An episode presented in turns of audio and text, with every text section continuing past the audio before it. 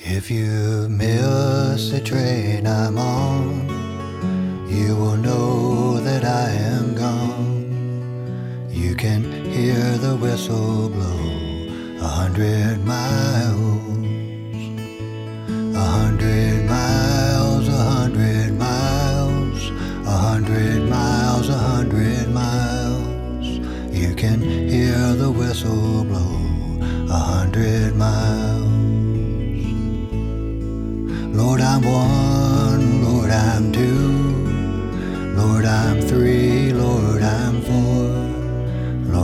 five hundred miles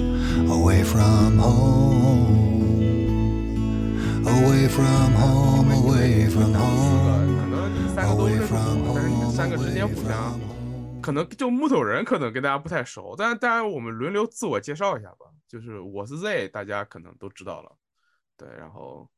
建筑师做博客对然后就就就就就然后然后大家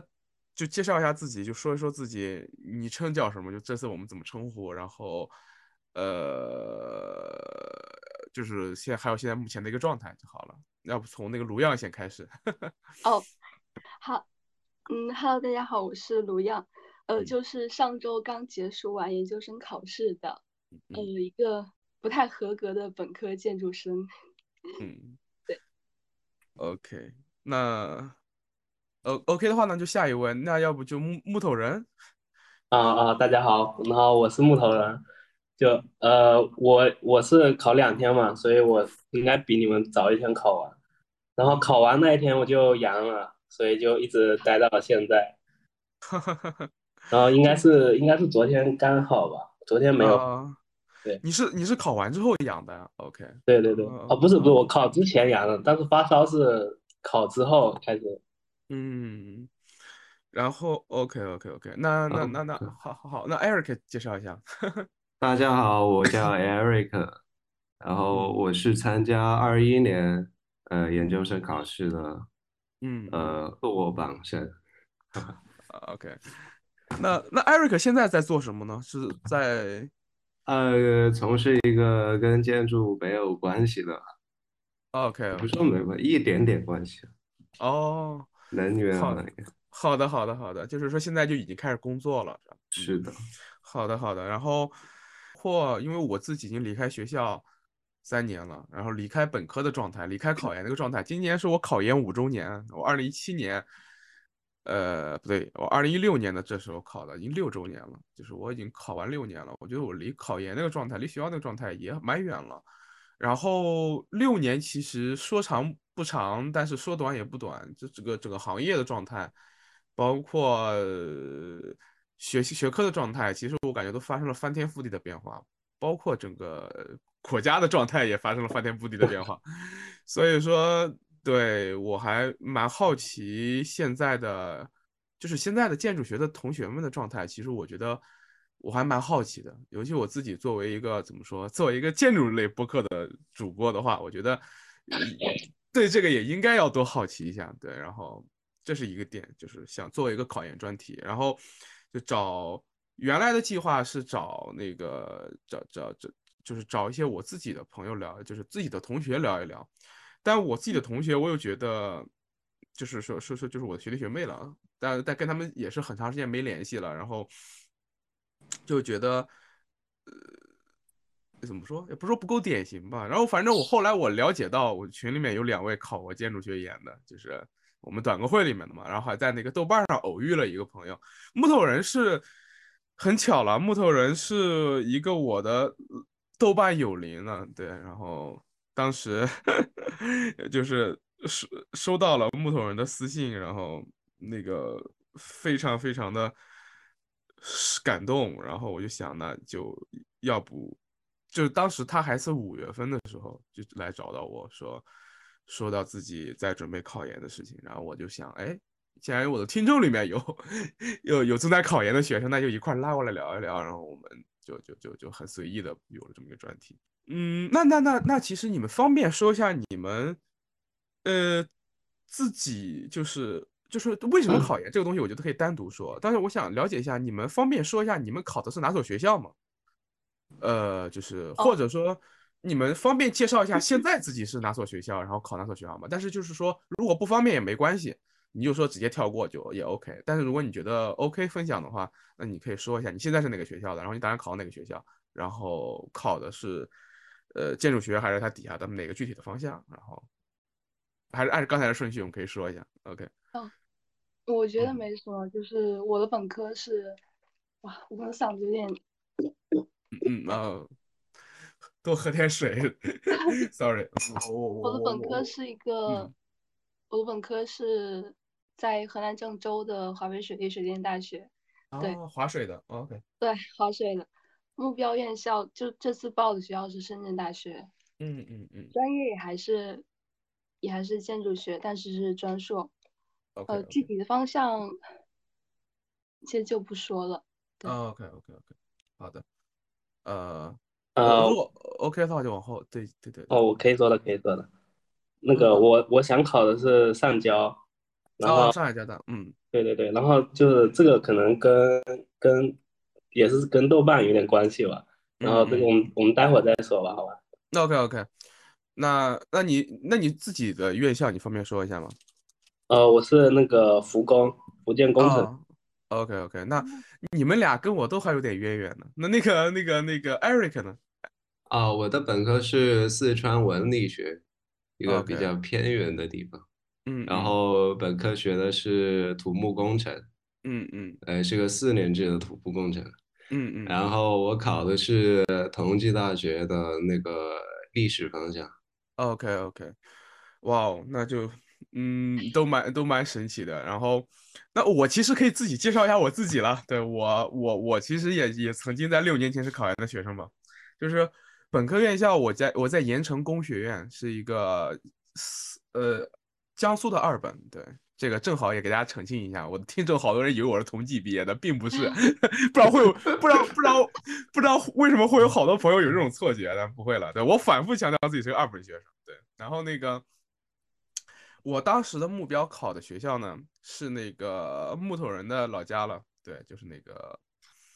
呃福建大学的呃福建的华侨大学，就是我当时的目标哦考研院校，对。是在厦门吗？啊，对，厦门的。哦然后，但是我因为因为我已经就是那个好多年了嘛，然后我当时是落榜了，对，然后我最终考上的不是调剂到的是新疆大学，是新疆大学，然后读的是当然是读的是建筑设计及其理论了，但是我自己在过程中的研究方向比较冷门和有趣，我们回头可以聊。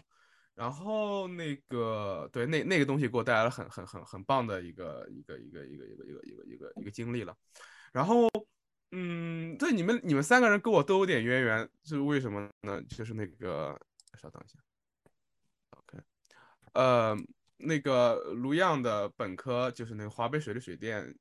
有有有，就是我的研究生同学里面有有一位你的校友，对我关系非常好，对，然后划水，然后有一位还是两位，反正还是我的学有还有一个学弟好像也是从那边考过，考到新疆去的，研究生阶段吗？对我研究生阶段，然后他是在那个划水的本科，华北水利水电应该还，呃，我记得好像是个二幺幺吧，还是九八五？不是呃，不是二幺幺，就是不是，哦，是个，就就是一个普普普啊，OK，呃，但但但其实也是很，嗯，就是说在建筑学也是也是蛮不错的，蛮扎实的一个学校了。对，在在河南郑州，然后那个那个那个木头人要考上交，对，那是很神奇了。对，就是上交，我同事就有一位上交的朋友，对我现在在一起工作的，跟我关系很好的搭档，对，一个一个一个很可爱的小朋友。然后，呃，对对，然后上交也有 也也有也有在豆瓣儿，我也有很多上交校友的那个朋友，对，嗯，很神奇。然后那个 Eric 要考统计，对，是很棒的，统计的历史方向是很棒的。然后，嗯，所以说都还蛮有意思的，都都都都都就是无无论是经本科经历来讲，还是报考学校来说，都还就是怎么说，就蛮蛮有特色的。像深圳大学、上交和同济，对，而且都比我要有那个 有有有有有有有魄力，对啊。当时我选择的华侨大学，对，在在一华侨大学应该不算老八校，而且也不算是特别拔尖的那建筑学校，对。如果我印象嗯印象中没错的话，对，蛮好玩的。然后那好，那我就想问一下，就是你们当时大概是为什么才选择考研的？就是你们，对这个可以可以聊一聊。嗯，对我来说的话，感觉，嗯嗯。呃，一方面原因就还是想想在学校里再多待几年，因为感觉本嗯。科虽然对自己的各个方面进行了一些探索，但好像就是很多东西也都没有搞明白，所以是嗯。想，嗯，先留给自己几年的时间去多尝试一下不同的东西。嗯。对。嗯，，OK，就是关于考研、关于选学校这件事情，呃，我觉得我我准备的不是，就是我不是特别深思熟虑的去选择了一个学校，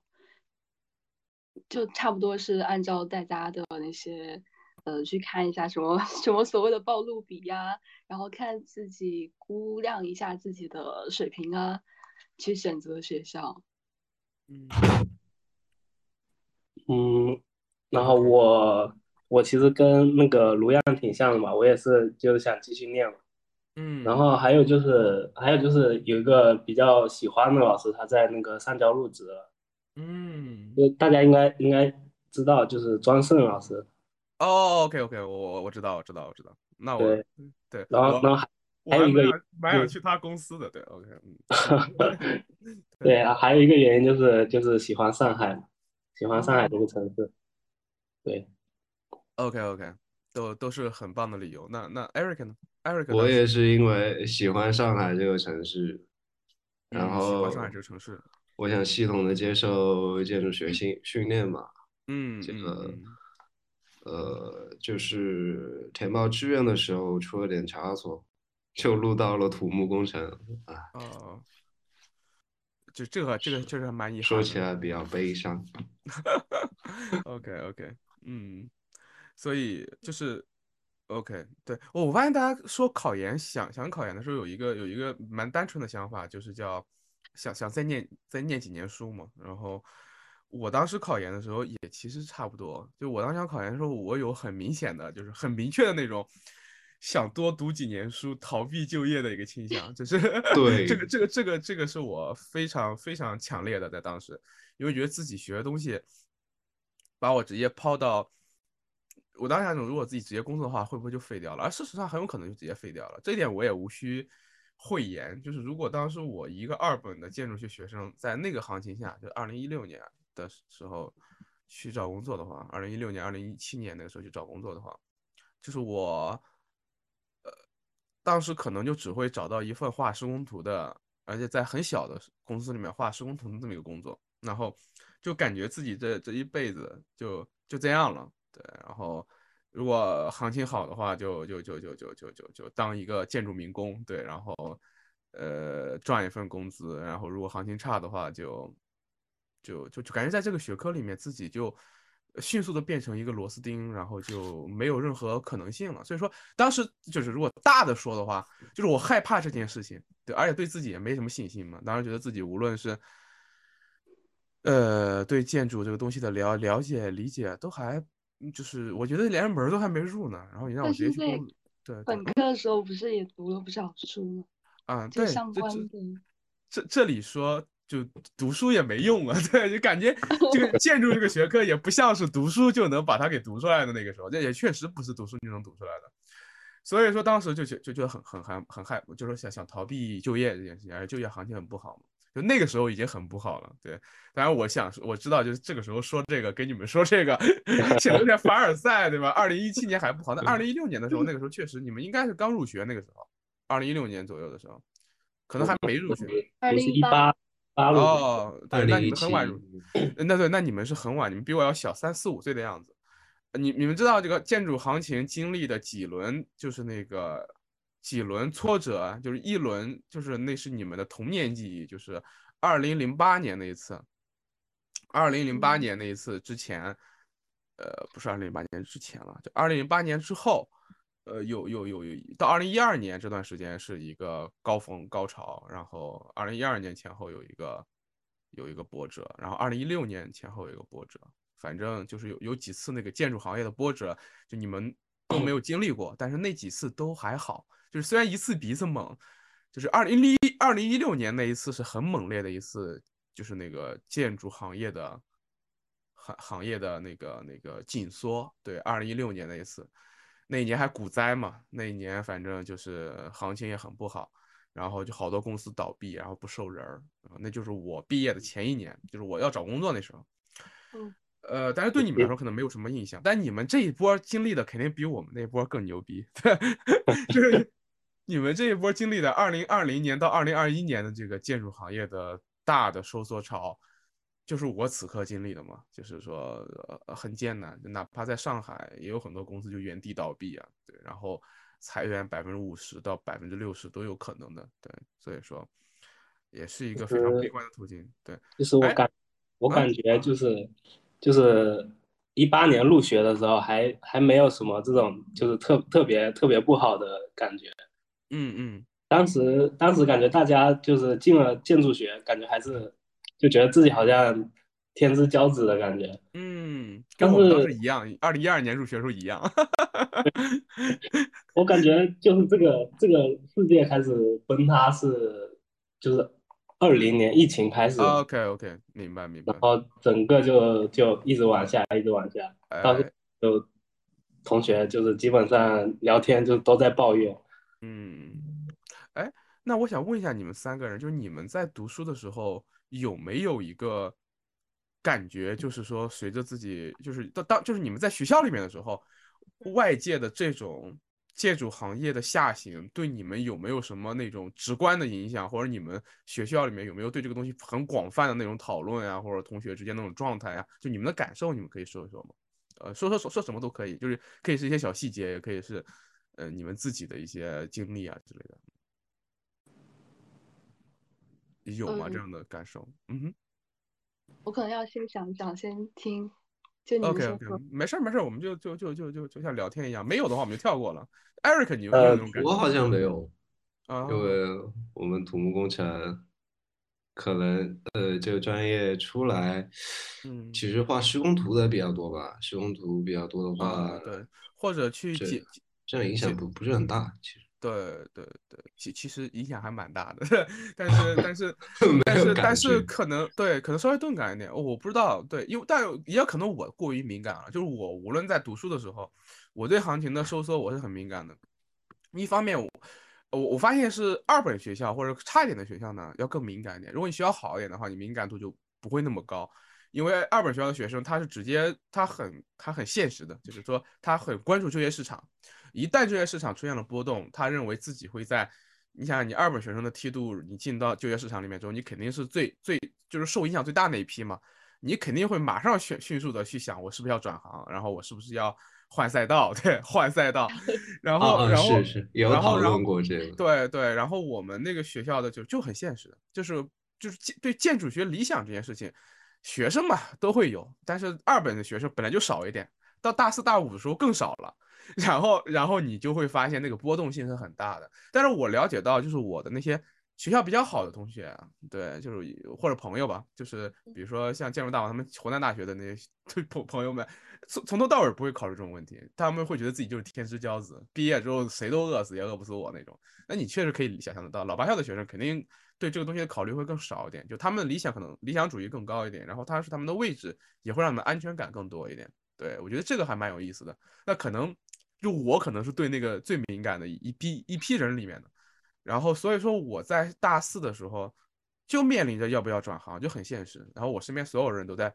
都在考虑转行的事情。就是我我上一届的同学，我记得很清楚，就是因为我们考研的时候是我们上一届的学长们就业的时候嘛，他们那一年成功拿到建筑类工作的蛮不错的 offer 的只有两个。对，那一届有三十多个人，对，只有两个人拿到了蛮不错的 offer，那其他的人大部分都选择了居家考研，就是二战，或者是转行，或者是考公务员之类的。对对对，就是对我觉得对对二本的学生来讲，其实对我们今年大概也是这个情况。然后我们学校就是，呃，怎么说呢？今年好像就是秋招已经快要结束了，嗯，但是。就是签约的只有两个，嗯嗯嗯，然后我舍友是在有有两个在找工作嘛，嗯然后他们从头到尾好像也没有没有拿到 offer。哦，OK，哎，木头人是在福州工程吗？对对对，福建福建哦，我我的第一志愿没有录上。啊，就是本科高就考吗？报高考的时候啊，对对对，哎，你你是你是哪里人？我是四川人，啊，哦，你四川人考考我们这，因为因为比较少。对，啊，就刚刚那个问题，我想了一下，就嗯想到自己好像在大二的时候，就呃有一门课程就让写建筑学相关的论文嘛，呃嗯嗯不过也是比较水的那种作业。我记嗯得我当时的题目，我好像当时看了一些知乎什么之类的东西，就是我写的内容就是建筑学转行，然后呃，好好然后玩，然后嗯。最近的一些东西吧，嗯嗯就是我也玩豆瓣豆瓣嘛，然后就看嗯一些有名的呃一些转发呀，包括我们今年呃差不多在今年呃七八月份吧，反正就是前几个月讨论一些问题，我也会去围观去看，就觉得当呃以及今年人间哎好像是某一个公众号吧，它嗯公众号上发的也是有相关蛮多的内容的。嗯，就是看完之后感觉自己无力回天的感觉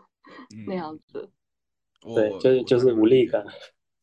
OK OK，这种这种无力感在，我觉得我不知道，就是说在高校里面，现在的就是大四的嗯。学生，因为我我能觉得我在大四那个时候，我们倒还不是无力感，因为我们那个时候其实会认为这是一种正常的行业周期啊，然后会觉得会好起来，但事实上来讲也确实好起来了，在一一八年行情就马上回暖了，然后大家都会觉得啊，又是一个周期过去了，但这一轮儿这一轮儿大家很难会认为它是一个正常周期了。对，这一轮儿其实很难会认为它是一个正常的行业周期了，这是一。呃，大家可能现在对房地产无无难以为继这件事情也基本上是一个共识。所以说，我想知道，就这种我我称之为末日气氛有没有传导到高校里面去？就是有没有有大家有有，那它反映在什么情况呢？就比如说，呃或者我我我说一个可能更容易量化的一个东西，就问一下卢漾和木头人，就你们这一届的同学里面，你明确感觉到他已经着手准备转行或者已经转行的朋友能占多少呢？包括考公务员、考事业编这些也都算上，就只要不从事建筑行业的人，他比例能有多少呢？嗯，哦，我我我大概说一下，就是我一个感觉，当时就是要考研的时候，我我舍友是这么说的，他说我们班基本上就是除了你，没有人想继续干建筑的。啊，这个太这个这个这个比例太可怕了。就是他说他们就算是考研了，其实也是就是为了，还是最后还是为了逃离这个行业嘛。哦，好吧，你看这个就是我们考研专题的一个 嗯 呃有意思的地方了。那那卢样呢？我们这边就是如果单纯看我们宿舍的话，我们宿舍只有我一个人考建筑学。嗯，对嗯呃，那把视野放得再大一点，就是我们整个年级的话，感觉考建筑学、考研的人差不多，呃，应该能占到一半。，OK，对对对，但是关于整体的，呃，因为我在学校里面，呃，我其实跟其他人走不是特别近，对，嗯所以呃，我大致的一个感受就是，大家讨论这件事情讨论的不是特别多，但是嗯我觉得心里都是有底的。OK，那那 OK OK OK，就是嗯，好的，我大概心里有数了。对，然后看来确实这个行情的影响是是蛮大的。对对，OK。那好，那我我们回到我们这个考研这个事儿上来讲，就是我们说点轻松的。哎呀，不是轻松的，就 就说回考研本身，就感觉会抵消这个这个话题了。那那我想，你们是什么时候开始准备，就是明确想要考研的？呃，就是准备整个嗯周期大概有多久？然后你们可以说说这一次的，就是那个卢漾和木头人，然后那个 Eric 就可以说上次，就是就是你考研的时候之前嗯大概准备了一个什么样周期？对，嗯，要不还是刚才那个顺序，从卢漾开始我的。话，嗯嗯我差不多其实去应该准备有一年，差不多哦去年这个时候正在练快题。我天呐，你这个太牛逼了，这个这个周期太长我觉我觉啊得已经开始的算晚的了，就是这样吗对，就是在我们平时就是我认识的一些朋友，他们他们有的就是在大三的下学期，然后就会去报快题班。哦，嗯那那个是是是是是是正常的，快题班可能会比较比较提前一点，但是你这一整年的准备周期，这一整年都是很高强度的复习吗？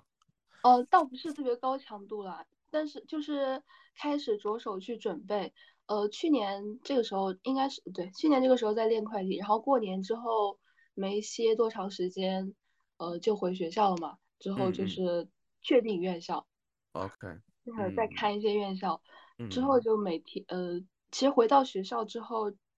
就把自己投入一个复习的状态，但其实每天准确投入在学习上的时间，呃，不是特别多吧。嗯，那嗯有没有一个阶段是那种很高强度的复习？就是说，嗯，那就是十一月、十一月份、十二月份的时候，就是这两个特别高强度的。高强度的，OK OK，对，那那这个周周期整体来说还比较科学的，就是虽然战线拉的很很长，但是前松后紧，逐渐的加强强度啊，那还还是蛮蛮蛮合蛮合理的一个安排，OK，嗯我我的话就跟他差不多吧，我是我也是去年这个时候，呃，一年，OK，对我去年这个时候去了上海学会题嘛，嗯嗯嗯，嗯，然后这个过程还是还是挺开心的，在上海待了半个多月，呃，这个过程应该都是很很开心的，因为学快题可以认识很多新朋友嘛，对对对，然后然后也就是自己出去玩了好玩了两趟吧，嗯然后真正开始复习应该是七八月，嗯嗯嗯。因为上学期在学校还是还是有课程嘛，还是要考试嗯嗯嗯这个。嗯，哦哦，对对对明白明白，对，OK，那就七八月复习到十一、十二月，那你你的最高强度能到什么强度呢？就是一天多少个小时？比如说，我我一天就后面真正开始复习了，大概都在十个小时，哦，那十个小时以上这种强度大概维持了几个月？就是从七月到哦，那你是我强度比较高的了，对你强度比较嗯高的了。OK，那那好，那那要那 Eric 说一下吧，就是你的准备的过程是什么样子？我开始时间应该跟大家都差不多，我是二零年，哎，嗯嗯二零年十二月份考试应该是，然后嗯从二零年一月开始准备，也是到上海去学快递，学了半个月。呃嗯嗯回来过后遇到疫情疫情了嘛，呃，嗯，然后就开始开始摆了，开始摆了，我的天，嗯啊，往前不堪回首。嗯嗯嗯嗯接着是应该是到六月份正常开学了嘛，开学，然后在学校你差不多每天八小时开始学了吧，学呃就是背建 建筑历史理论之类的东西，然后呃应该是八月份又去上海学了次会计，这回来就感觉自己不太行了。嗯，呃，那你是学了快题回来之后，为什么会觉得会会觉得不太行呢？就是觉得竞争压力很大，还是呃，不是，因为这个怎么说呢？嗯就是快快速设计这个这个是比较恼火。OK OK？我没有没有经过系统训练，觉得哦，明白明白明白，因为因为你因为，因为对，因为你是跨专业嘛，对，这个还比较特殊呢。就待会儿我们在那个复习细节上面，我们可以可以聊聊这个东西。然后对，然后呃，对，所以说你你那你所以说你有经历过那种高强度复习的阶段吗？就是说每天十个小时以上那种。没有没有，最多八小时。OK OK OK OK，好好好，那哦哦，那正好我我可以说一下我自己的一个当时复习的一个情况。我是二零一七啊，我是二零一六年十二月份考研，然后我是在那年是我大四了，对我二零一七年入学的嘛，然后呃研究生入学的，然后我二零一，我跟你们很很像的一点，就我们因为因为我我我我因为就是就是我们考考快考研究生最难的就是考快题嘛，所以说我们快学快题，我学了四次还是三次，就是真真的就是那种，头两次是去学手绘，我不知道你们有没有经历过哦这个过程，就是学手嗯绘。有啊，对，那那那那是大二大三的时候就去学，然后我哦正儿八经去接受快题训练是两次，就是一次是因为我们那个学校，我考那个学校华侨大学，它虽然有那种就针对华侨大学的，但是我我对他们的水平表表示怀疑嘛，所以说我当时没有去报他们那个，我当时是去南京学了两次啊，对，然后就是那边南京那边是相对比较集中的一个，就是说我们整个江浙沪地区培训这个考研的一个一个中心了，啊，因为它是东南东南大学在那里嘛，所以我在那里就跟一些。我们我们当时就是有一类叫大设，就是六小时快题大设计的。因为考东南大学很特殊，东南大学他们是机考的，就是那个用那个电脑画快题，就比较特殊嘛。然后，但是他也有针对我们这些六个小时普通的学生的，然后我们就过去学，然后他们会顺带教你这种快速设计的思维。他很针对二本学生，因为他知道你二本学生在学校里面什么都学不到，然后他会在那里迅速的去教你一套。应试的设计思维，然后里面还会顺带一点，呃，最基础的设计方法论。那个东西，说实话把我给震惊到了。就是我现在，我我没事我在这边吐槽我我本科学校没关系的，我我本科老师也不听，对。虽然我本科老师跟我关系有一位挺好了，但是我必须要说，我们本科学校的教学水平相当之低，就是很多老师是研究生刚毕业的学生就。招到我们学校来，就他们完全没有任何建筑，呃，设计经验和没有任何 成熟的建筑设计理念能够分享，然后他们甚至连最基本的建筑设计流程都不熟悉，所以说导致我们学生基本功非常差。就是，当然这个基本功是指设计基本功，不是绘图基本功。对，二本学生的绘图基本功还是相当牛逼的，对，都都在这上面练了。对，对对对。但是你设计你一点都不懂，所以说我当时在。二零一六年那个暑假去南京学研学快题的时候，我认识了几个，因为我这个人不能说是性格外向，叫怎么说就会让自己变得性格比较外向。就我在那里就是很很有努力的在学，很努力的在社交。就我当时跟我当时同学们，我们定的规则就是又要学又要社交，就是你一定要抓紧一切机会去知道别的那些学校，尤其好的学校的学生他们是什么样的状态。我们当时定了一个规矩，就不准自己同学坐在一起。当时我们班八个人一起去去读的，就去学那个快题。我在里面算是一个团体的小领袖一样的角色嘛。我们就定了个规矩，你不准跟自己同学坐在一块儿，哪怕你们是情侣，你要分开坐。你一定要去找一个别的校的学 同学坐同桌，然后你去偷师，你去跟他们聊天，跟他们成为朋友，然后问他们学校教什么，然后很成功这个策略很成功。我们认识了很多蛮不错学校的学生，而且跟。而且，就我们的这种这种就是活络氛围的这种这种态度，也很招那个考研教考研的那些老师喜欢。他们都是那个，他们都是东南大学的研究生毕业后，在东南大学设计院工作的一些年轻的设计师。他们的设计能力非常棒，而且他们怎么说？呃，就是有一套自己的教学理论，但是他只能在这十天内教给你。那我们就在。但是我们就想在十天内把这些东西全炸出来，然后我觉得我还在某种意义上做到了，就是比如说我会迅速的一天画两到三套快题，就让他给我评，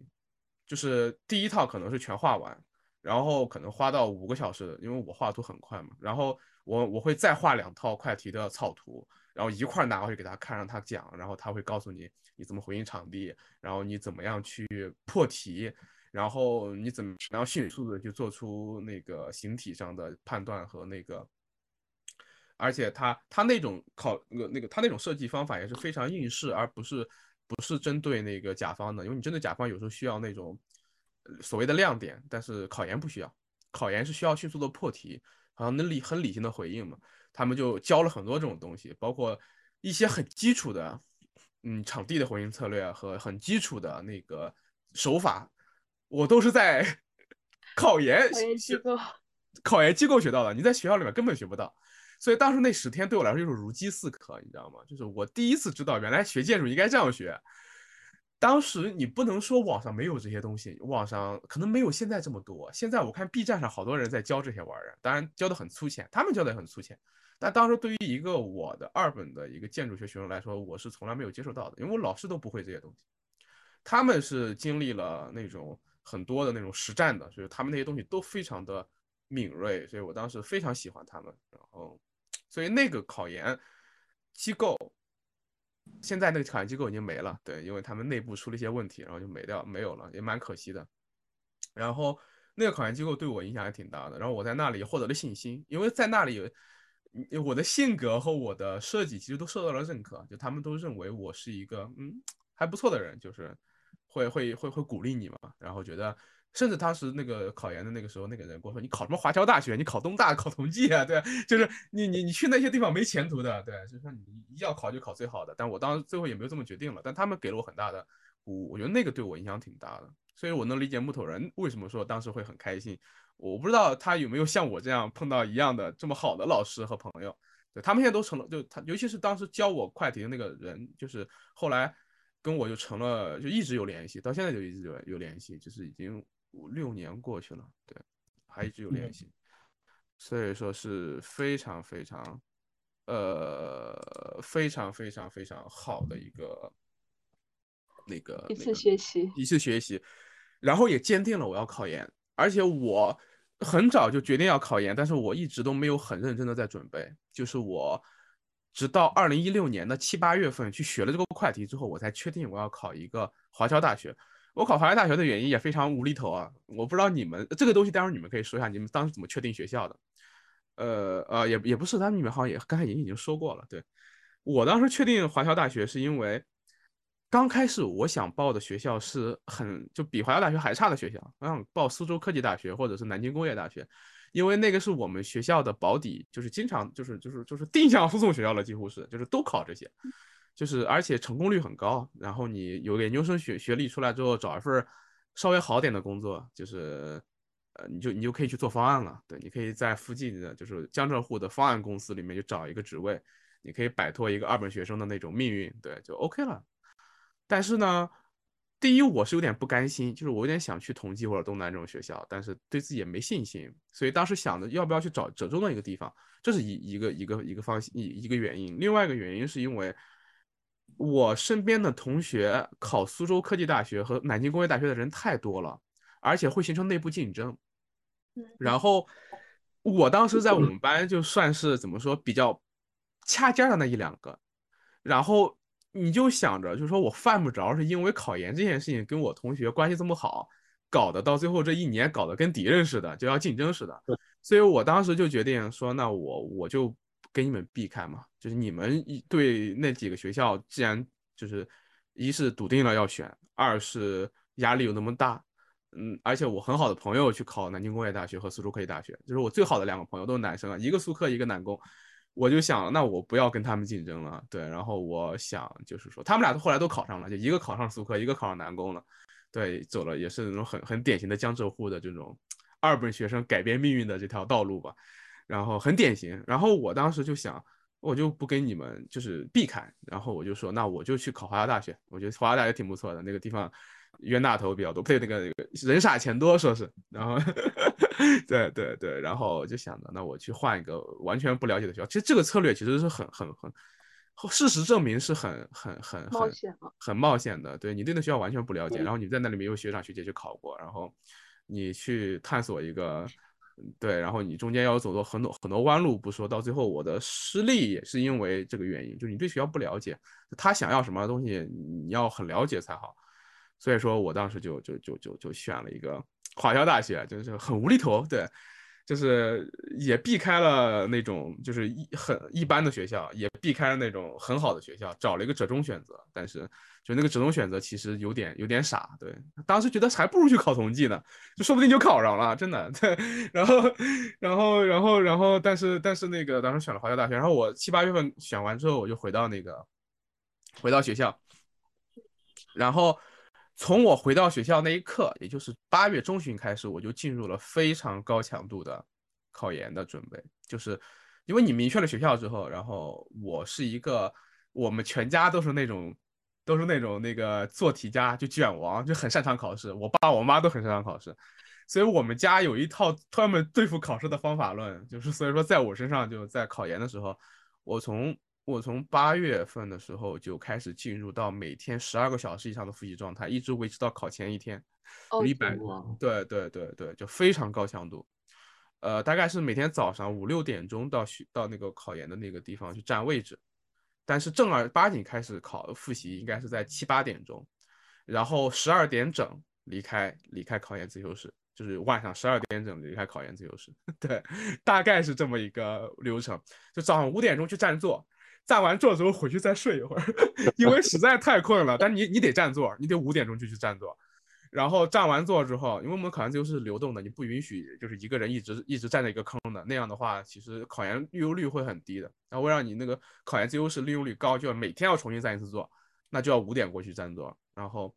五点占完座之后回去睡觉，睡到七八点钟，对，然后再回来，然后一直复习，复习到晚上十二点。然后会有一个清晰的复习脉络，这个在技术细节那一块，我待会儿去可以给你们分享，或者给大家分享，就是说我当时是怎么一个强度去复习的。但是这是我的当时的一个考准备的周期，就是说我正儿八经开始准备是在七月份去考去考研，就可能比较晚，那就是七月份去学快题。但是就是回来之后就马上进入到一个极高强度的准备，就是说呃八九十十一十二，八九十十一十二五个月。不到五个月的时间，就四个四个月吧，然后四个月的高强度复习，对，大概是。哎，那个考研考研自习室是在是在教学室呃教学楼里面吗？不不不，它是我们学校，因为是那种考研大厂，就是我们学校是以考研率高和考研成功率高为著名的，所以它提供了非常优越的考研自修室自修室的条件，是把整个图书馆的一层和二层的一半儿 都划成了考研自修室，是非常大的一个教室，然后。呃，整个年级的所有暑假留在那边的，就是所有的考研的学生都可以去去抢那个位置。对，那个位置那个地方是二十四小时的。他说是二十四小时，但其实晚上十二点会清场，然后第二天早上五六点钟会会重新开始。哎，不是五六点钟重新开始，是第二天早上七八点钟重新开始。但是他五六点钟我们就可以翻窗户进去，因为他一楼嘛，然后你抢座，所以抢座都是在早上五点多钟。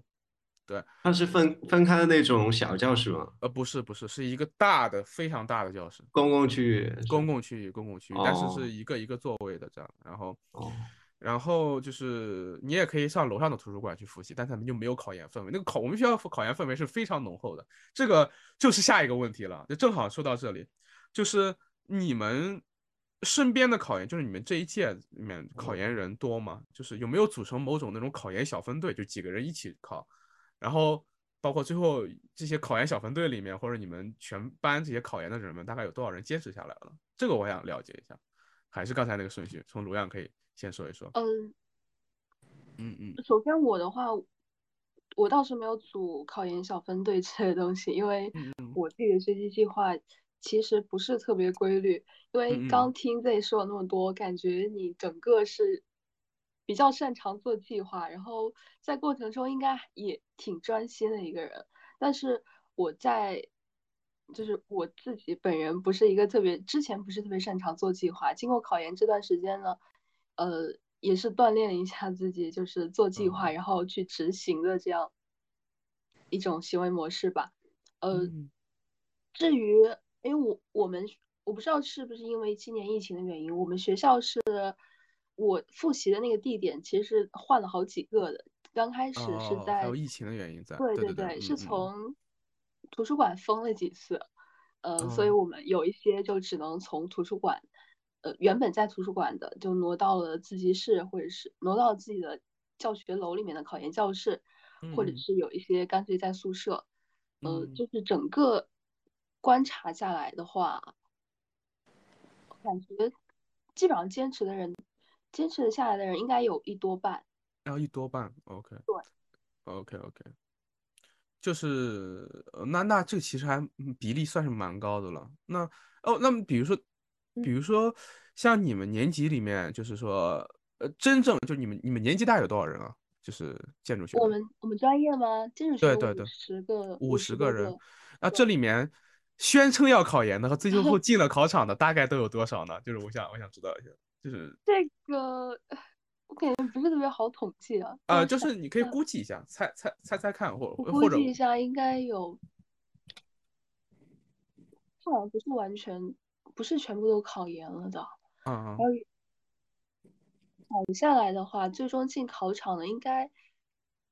应该也有二三十个人。哦，那是很高了，那是很高了，就是就是说。就进考场的都占到你们年级的一半了，这是很高的一个考研比例了。我我我还是蛮震惊。反正应该也有二十多个吧。哦，蛮震惊的，蛮震惊的，厉害厉害。那那木头人呢？呃，我哎，我我先说一下，就是前嗯面感啊觉，OK OK，就是我我感觉我的那个经历跟跟自己很像啊，就是刚刚听你说，啊 OK，然后我觉得我们就是就真的经历特别像。嗯像我们学校的话，最多能考的一般就是那个福大跟华侨嘛，啊啊啊，就大部分人对对对，嗯。然后 我是觉得，呃，第一个是因为福大离我们学校太近了，它就在我们学校嗯。隔壁嘛，嗯嗯嗯，而且它建筑学好像也没有那么好，我觉得它甚至有些地方还不如我们学校，嗯嗯。所以所以就也没有去跟他们一起考这个。嗯嗯嗯。呃，然后因为因为就是我们学校考我这个应该就只有我一个人嘛，所以我是嗯。跟其他学校的人组队，就是在寒假练快题的时候认识的。哦，线上组队相当于说对，对对对，因为因为我后面复习也是待在家里复习嘛，啊，对对所以我们就就是在线上有一个小群，一个微信哦，那挺好的，对，那个那个那个还挺好的，嗯。对对对，然后考的话，我们宿舍是，呃，我们宿舍是四个人考研，最后坚持下来三个，哦，因为有一个他是考考厦大嘛，然后厦大哦今年那个名额砍了一半，我去，原本 原本是二十六个，今年就十三个，那嗯然后他就就后面就考公去了，嗯嗯嗯然后整个整个年段的话，我们大概是九十个人左右，然后就是在那个，因为他有统计考研名单嘛，我们学校大概嗯。应该有六十几个人都要考研，嗯嗯嗯，然后最后坚持下来应该也蛮多的吧，应该也有四五十、五六十吧。哇哦，这个比例真的是让我有点震惊到，对我我真的有点震惊到，原来后来这几年考研，这这这会儿我们还要说呢，这考研变得越来越卷了。OK OK OK，谢谢木头人，我觉得木头人跟我的经历相似，我觉得还蛮好玩的，而且我们那个神奇的渊源，就是你知道华侨大学，但是我应该是那一届华侨大学考研的里面的一个。我不知道你后面有没有听说过有过这么两届的人有我这么经历，就是我和我前一届的一个人都是同样的经历，就是我们都是华侨大学的初试第一，然后我们都被 复试的时候被干掉了，对，然后我在那一年的时候直接就成了华侨大学的那个。就是有有好多人就会觉得华侨大学是不是有内幕啊？对，就是觉得呃就把第一给干掉，因为我我应该是考了三百八十多分，比第二多了五十多分，对，然后就是初试，然后复试被干掉了。但是这个东西我们后面可以聊了，就是说也是也也是也是其实是我个人的原因占多一点，但也不能完全排除一些内部原因，但是呃我觉得我个人原因可能会多一点，然后。所以这还蛮好玩的，就是我，但是也是因为你看，对你们来说，对你们学校来说，华侨大学和厦门大学其实是比较保底的选择，就有点像我们的苏科和南工。然后其实啊，华侨大学和苏科和南工在排名上啊，或者说在教学水平上面，其实也差不多。但其实你就是想去一个远点的地方，觉得 对，不想那个，对对，呃对，但是但是你的选择又不一样了，就是你去考上交，我觉得还是一个怎么说比较比较比较有进取性、冒险精神的，就不像我没有去考统计。但是这个东西待会儿我们也可以聊一聊，就是考研选择，就到到到最最后吧，就是呃可能给给给给给其他朋友的一些建议那个环节里面，对，然后我们可以聊聊聊聊一些总结的经验和教训。OK，我们现在听一下 Eric 说一说他们同学的这种考研的状况和比例啊之类的，觉得还蛮好玩的。呃，首先我我本科是土木工程，然后我们嗯学校就没有建筑学这个专业，没有开设建筑学。嗯嗯嗯呃，然后我们呃建筑工程学院嘛，里面就三个跟建筑相关的专业，我们专业土木工程，然后工程造价，然后一个呃城乡规划，嗯。这三个专业。呃，总体考研比例的话，应该是在三到四成，然后基本上报了名的都都去考了，呃，但是应该应该跨专业的比较多吧，而考考建筑学的可能就只有一两个，也没有认识到。哦，原来如此。对，那那我们不一定说建筑啊，就是说考研这件事情，你们这一届人多不多？考土木啊，或者考别的啊？对，啊、就是占到三到四成左右。哦，三四成。那最后进考场的能有多少呢？呃，比如说加上我这种氛围组，基本上都都进考场了。只要是说呃开头说是要去考研的，都都进了考场。哦，OK，就说呃呃怎么说？到最后结果怎么样？我我也没有没有多问。嗯嗯嗯嗯，OK OK，但但在这这个数据就已经 OK 了。对对，感谢感谢。是 OK，我觉得嗯，这就是你你们那年就真的，我觉得这个可能也不具备可比性吧。但是就是说，你看他们这这一年就比你们晚，比你晚了两届还是晚了一届，感觉就变得更卷了。而且我觉得你们那一届就已经很卷了，就三四省考研就蛮高的了。就是真正行情好的时候，没有那么多人愿意考研的。我 说的有点扎心了，对，就是我们那一届，我们当时的同学里面，我们班二十多个人，就是我们班就我们年级就我们一个班，我们一个班三十一个人，三十一个人，宣称要考研的当然很多了，但真正正儿八经准备的大概八九个吧，八九个就正儿八经开始准备的，然后这准备的基本上都进考场了，呃，八九个人，然后成功考上研究生的，我算一下啊，一二三四五六六七个，六七个，六七个，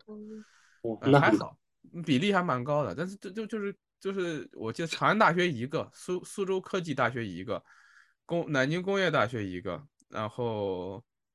呃还有一个是去哪里的？呃两啊扬州大学两个，再加上我新疆大学一个，就六个嘛。对对对，就是就这几个人嘛，就是六个人，就这六个人去考研究生了，就我们几个。都是我们全班是这样的，就是我们班就就一个班嘛，这些人，你们听到我都带队去去学快题了呢，那我就是带队考研的那个嘛，就我们就形成了一个班级的考研小分队，呃，但是它是一个，它是一个不在一块儿的，女生跟女生在一块儿，男生分两个宿舍嘛，男生就就各自去准备，然后呢，就是但是我们会每天一块儿去考研自修室。但我们又定了一个规矩，就是一块儿去一块儿回，但不能坐一块儿。这是第一个规矩，就是你要去重新组建一个你完全不认识的考研小分队。哦，就就这个点还蛮好玩的，我就可以分享一下。就是我们几我们当时的定的规矩是这样的，就是说你跟自己认识的这些朋友一块儿，就是说你都认识，你平时打打闹闹、说说笑笑这样的话，你你是容易克制不住你自己的嘛。然后。我们就一块去一块回，最多中午一块吃饭，但是中不能坐一起。那怎么办呢？就是你去从自己占位，就是选一个角落，然后试着跟你身边经常一块占位的人成为朋友。这这就不知道怎么回事，就是我我你看我从那个自始至终好像都是为学内容、学更多好东西去做准备。也不是，就是很有那种公共议题的那个，就我们短歌会的特质了。那个时候就 起种子就埋下了，就当时。呃，就就想着，就是你跟你身边的人互帮互助，你可以建立一个生态，好的生态，这个好的生态会极大的助力你去考研。就是你一定要在这个过程中消减那种孤独感，但是你消解那种孤独感的有时候会过头，比如说你跟你同学抱团儿，对吧？然后然后你跟你同学抱团儿，你就会就过头了嘛，就就就平时在一块儿有忍不住聊天啊，忍不住打闹啊，或者忍不住说笑。但是你去找一个陌生的人抱团。然后就是获得一些心理上的支持的同时呢，又可以保持一些距离。你看这个很微妙的。所以说我们，但是我们关系最好的就是三个人，就是考苏科那个、考南工那个和和我，就我们三个故意岔开的嘛。然后我们三个是非常好的朋友，然后一块考研。然后我们三个人就坐在那个考研自修室的三个不同的位置。然后其中有一个是那种性格极其内向的，所以他是自始至终没有认识别的新朋友。我和我和那个考苏州科技大学的，我们俩就是，而且还我们还是同一个寝室的，我们俩就是发挥自己的社交能力，每个人就认识了一桌人，就是你因为因为他他是一个大教室嘛，他是分大桌子的，一个桌子大概能坐四八个人，对，一张大桌子坐八个人那种大桌子，然后那八个人就我们就会就会形成一个朋友关系，互相帮忙占座，互相给带点吃的，然后。中间男生出去一块抽根烟，然后偶尔去一块倒个水的时候聊两句，但不会多。然后到最后也成了很好的朋友，就是这个这个考完研之后就成了很好的朋友。他们里面有考纺纺织服装的，有考土木工程的，有考法律的，然后还凑凑凑，还凑成了一对儿，就是很好玩。但是就是呃，每天早上可以去一起去背政治或者背英语，然后。对，然后对我放就是就是一块儿占座的时候呢，聊两句有的没的，但是平时你考考准备考试的时候就不会坐在一块儿狂聊，对，所以说还挺好的，就是这是当时考研小分队的一个情况。然后这个考研小分队当然到最后都坚持下来了，然后我们哥仨都考上了嘛，就我虽然是调剂的，但是那两个也都考上了。然后这个考研小分队里面的所有人 都考上了，对，就我这边我这个考研小分队的，就有三个考纺织服装的姑娘，就三个考纺织服装，就是服装设计专业的姑娘，都考上了，都考上还不错。然后有一个考法学的姑娘也考上了，这是四个女生了。然后还有三个男生，然后都是机械工程的，也都考上了。对，然后很很很不错的一个一个结果啊，其中还有一个是考的清华大学，我记得没错的话，对，对对对，我们学校考研率是很高的，对，我觉得那个是一个蛮蛮值得分享的一个小东西，就是认识了这些朋友，而且真的就是需要你你去破冰嘛，就是你有时候你跟他一块儿同坐同一个位置，可能要坐一个星期左右，你们才会面熟，然后你才可以有一些更进一步的友善的举动。说的跟谈恋爱搭讪似的，但但并不是。就比如说我身边那几个女生，刚开始大家就是一块坐在一块三两个星期了，都一句话不说。然后有一天早上他们起晚了，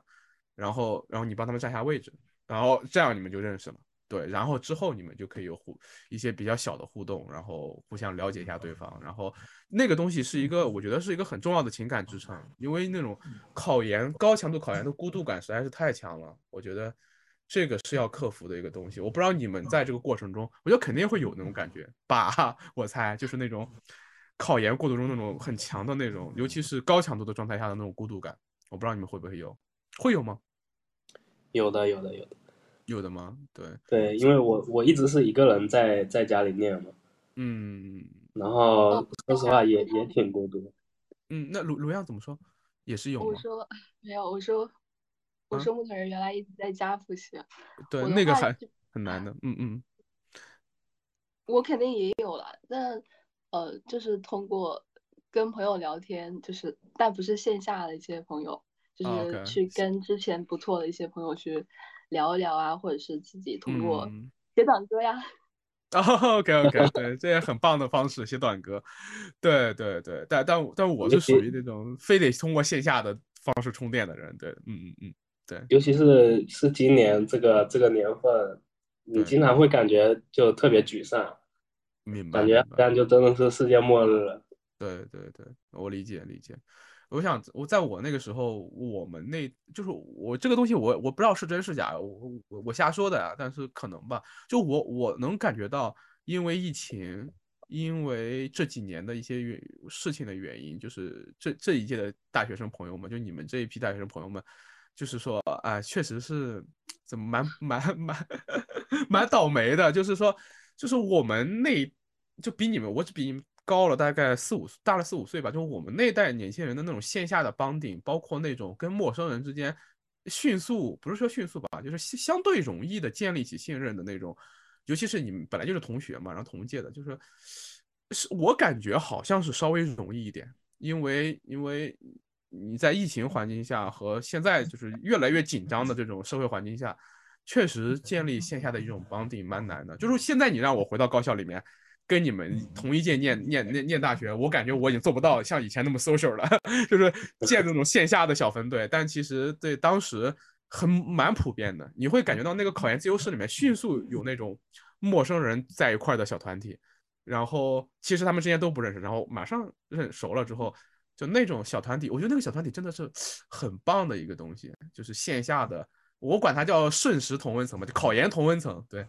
就是你们因为考研而认识，然后之前完全没有别的关系，然后你们可以分享很多事情的那种，里面有好多成了，我就不是好多啊，里面所有人到现在我都还有联系，就那个线下小分队，然后其中那那三个跟我关系非常好的女生，就是那个仿佛的。最近有两个，今年是结婚的，对我印象都很深。当时我都我还为很为他们开心，对，哦，对对对，那还不错。我感觉我们我们这边好像是，就是我自己的观察，嗯，就大家原来都还是好朋友，嗯，或者是情侣关系，那他们就会在一块儿一块儿考研，对，这个在我们那边会一块儿，对，就还是原来为比较。就还是在维持原来的那个 OK，社交圈。但我这个可能也是比较特特例了，因为你知道那三个女生她们也是一个宿舍的，就是啊我我和我室友，我们这个策略其实是就是还是有自己的一个呃目的性在里面的，就是我们一刚开始就考虑到可能会出现一个所谓的那种那种那种那种，就是说你一个宿舍在一块儿会有问题，就为了克服那个，我们才会做这个选择，而且我觉得这个选择还蛮好玩的。最有意思的是什么，你知道吗？就是我们我和我室友，我们这两个小分队。后来是互相影响的。我我我我们这两个小分队是互相互相渗透的，就是我这个小分队和他那个小分队，就是呃都知道彼此的存在，然后呃因此更加的呃更加的怎么说呢？就是就是互相之间就都认识了，就对，这两个小分队到最后那个阶段的时候，还还搞过一次大聚餐，对，还蛮好玩的，对，就是那个到考完了，就是。考完，并且两个小分队里面所有人初试都过了，我们一块庆祝了一下，对，蛮好玩的。哦，初试都过了，那应该是就二三月份了吧？对，二三月份的时候，我们重新回到学校的时候，非常开心。一问你多少分，你多少分吧，都是很高的分数。然后，对，都是很高的分数。然后就可见这个一起复习确实还是有用的。然后都是很高的分数，就是我们至少出了四个那个学校的第一。就是我们这一波人里面，包括我在内，还有我的一个同学，就我的那个那个同就考南工的那个同学，还有两个那个纺纺织的，都都是那个学校的第一名，就是初试。对，然后嗯，当然的很开心。对，当时大家大家也会觉得是这么一个刚开始不认识，后来又认识的这么一个小分队，是考研成功的一个蛮重要的原因的。对，这个其实也想跟听众朋友们分享的，我觉得这个其实还是一个蛮不错的一个方式，但是其实可操作性其实不是很强。一方面要求你要有一个就是组传授的那个人那个性格要极其诡异，就像我这种性格，这是一个。然后第二个就是可能也要跟你学校的氛围，包括你们那时候那一年的社会环境，像今年疫情那种情况下，我是没有信心能搞成这个东西的。你你你你三天两头就疯掉，这真的这很难说的，对。然后，OK，OK，OK，那那我想，我们继续进入进入下一个话题，就是那个，你们对今年是一个最难考研季这件事情有所了解吗？然后那个，那那你们你们对那个最难考研季这件事情有没有一个感知呢？就是你们当时在决定考研的时候，有没有人跟你们聊过，或者有没有你自己没有了解过考研这件事情有多卷？就是。大概就是知道考研的人，就只是知道大致的一个趋势，就考研的人越来越多了嘛。那至于最难考研季，是我在最后，我差不多在最后十二月份的时候，就反复在一些公众号上啊看到大家是这样说的。嗯，中间的一些难，我觉得难不在考研吧，就是难在考研之外的事情，那些。社会新闻啊，以及真真正正发生在我们身上的东西，会让我觉得是挺难的。OK，就是嗯，也也确实，那那那我 我我想问一下，那个哎，木头人呢？就是你对这个东西有了解吗？就是呃，我肯这种肯定就是你自己考研肯定是最清楚的。嗯嗯。说说实话，刚开始其实决定要考研。呃，其实我没有抱太大希望嘛，几几乎就是抱着那种那种就是必然考不上的决心去考的。嗯嗯啊，这样吗？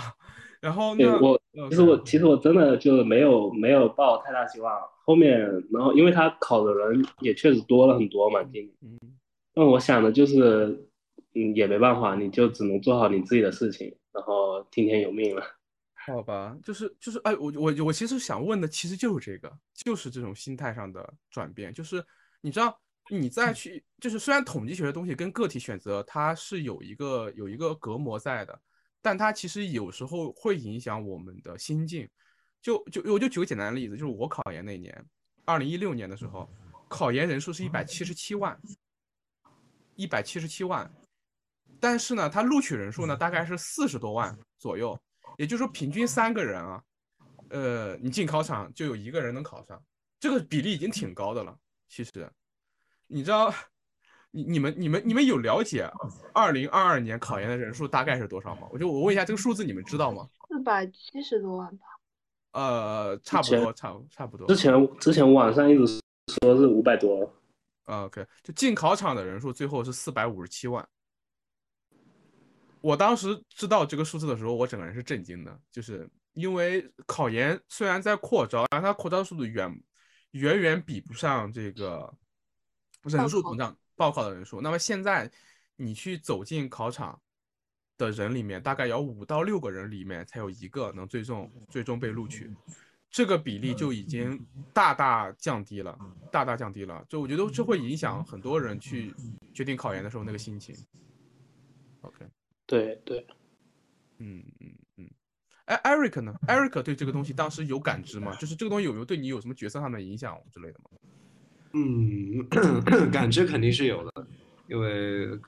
呃各种信息渠道都在都在宣扬这种这种卷的氛围嘛。嗯嗯然后对自己影响的话，其实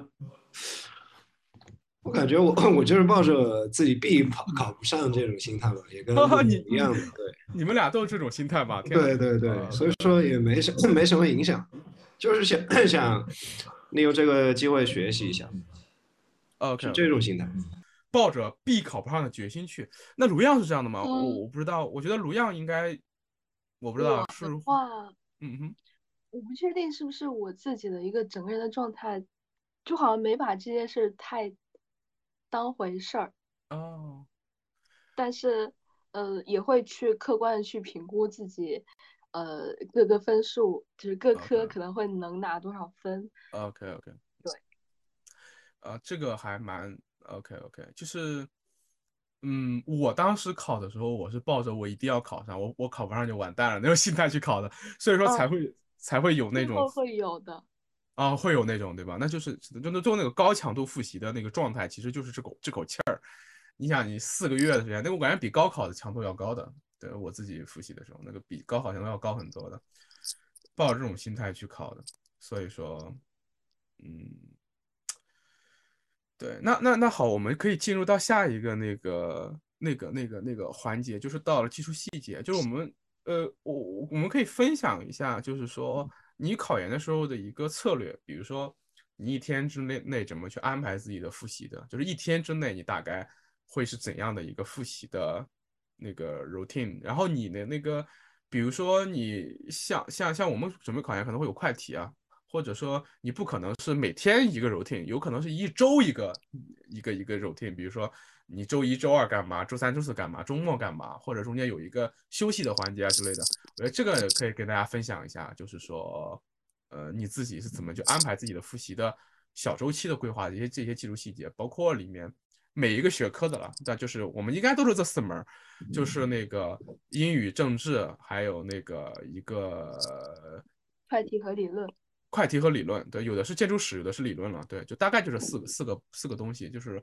尤其是有那个跨专业的 Eric，可能在这个过程中可能可以分，甚至可以分享一下自己这个过程中的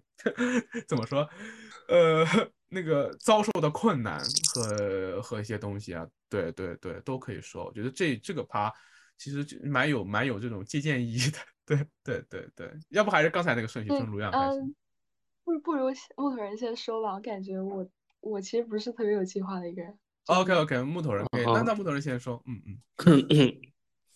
我基本上就是早早上那个那个会比较清醒一点嘛，嗯，然后所以一般早上都是用于那种比较记忆记忆类的学科，嗯嗯嗯，就我我会先先那个背单词，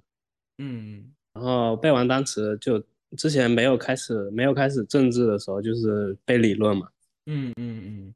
然后下午下午就是用用用来画快题，一般是两天画一套。嗯，两天哇，你这个高频率相当高，对，嗯，没对，关系，这是在在九月份的时候嘛，嗯，因为嗯。我是八月份学的快题，然后九月份又是又是这种比较高强度的画了一个月，嗯嗯嗯。然后到后面可能就是一周一套这样。嗯，哦，OK OK，那还是蛮不错的，蛮高的一个频率，OK OK，对，然啊后然后我嗯。背背那些东西的话，我是用用那个 Anki，就是它它是一个就类似于那种默默记单词的那种哦软件。，OK OK OK，然后它就是把把那个知识点分成一个一个一个一个小卡片嘛，然后一直重复，一直重复，一直重复。OK，对，所以我基本上每天就是就是都在重复重复做做那些事情。OK，哎，那我们就正好就是我我可以问你一些细节，就你每天都是这样一个 routine，就是早上那三样，然后下午快铁，然后大概就是这么一个这么一个这么一个这么一个循环嘛？呃，那你一周之内或者说是一段时间内有没有一些收放的循环？比如说你会指定哪休复习到嗯，就是嗯每周几可能会休息一下，有没有这种这种这种这种设置呢？哦，我是那个周天嘛，周天下嗯午就休息，嗯嗯。然后就出去逛一逛，因为一天到晚都在待在家里。OK OK，嗯，这个还还蛮有意思的。我以为你在家里面会选择一个工作日出去逛呢。OK OK OK，有呃呃，蛮好玩的。那那那那好的，呃，那这里正好再问几个细节，比如说你的呃英语，当然那个单词是这样背的，那你英语过程中，就你英语、政治这两门儿里面，你报什么课了吗？或者你买什么课了吗？或者说是你你从网上找资源用了什么课吗？就这里我觉得可以分享一下，没关系对，好的好的我也我也好奇，就是你们现在又开始用谁的课了？对对对，嗯我那个就是我课都是都是从网上找的，这有点有点有点那个，但是怎么说呢？大家有能力还是最好去支持一下。然后我英语的话是看了那个谭池老师，就是他是讲阅读的嘛，啊，然谭池后老师，嗯，对对对，然后我是在呃，就我我所有卷子基本上都刷了两遍，嗯。然后我觉得刚开始就是听他的那个方法论，然后听他讲一下会挺好的，但是就是做了多之后也也就懒得听了，因为感觉他其实呃到后面就感觉他有点已经是就全都全都理解了这个文章，然后他再来讲，这样其实我觉得对我们帮助也不是很大。嗯嗯，然后嗯。反正到后面就是自己看解析了，OK OK，然后嗯嗯。对对对，然后政治的话就是就是听那个徐涛的课嘛，然后到后面就是资料很多了，就自由发挥了。嗯，反正最重要的就是四套卷和八套卷后面。OK OK，四套卷八套卷，对，那那你的理论就是上交它理论考哪些内容呢？就是我我这个东西你可以给大家介绍一下，然后再说说你是怎么复习的。就是、哦，他他这呃个嗯，上交他的理论，说实话就是这几年变得很大，就是他每年考的风格都很不一样。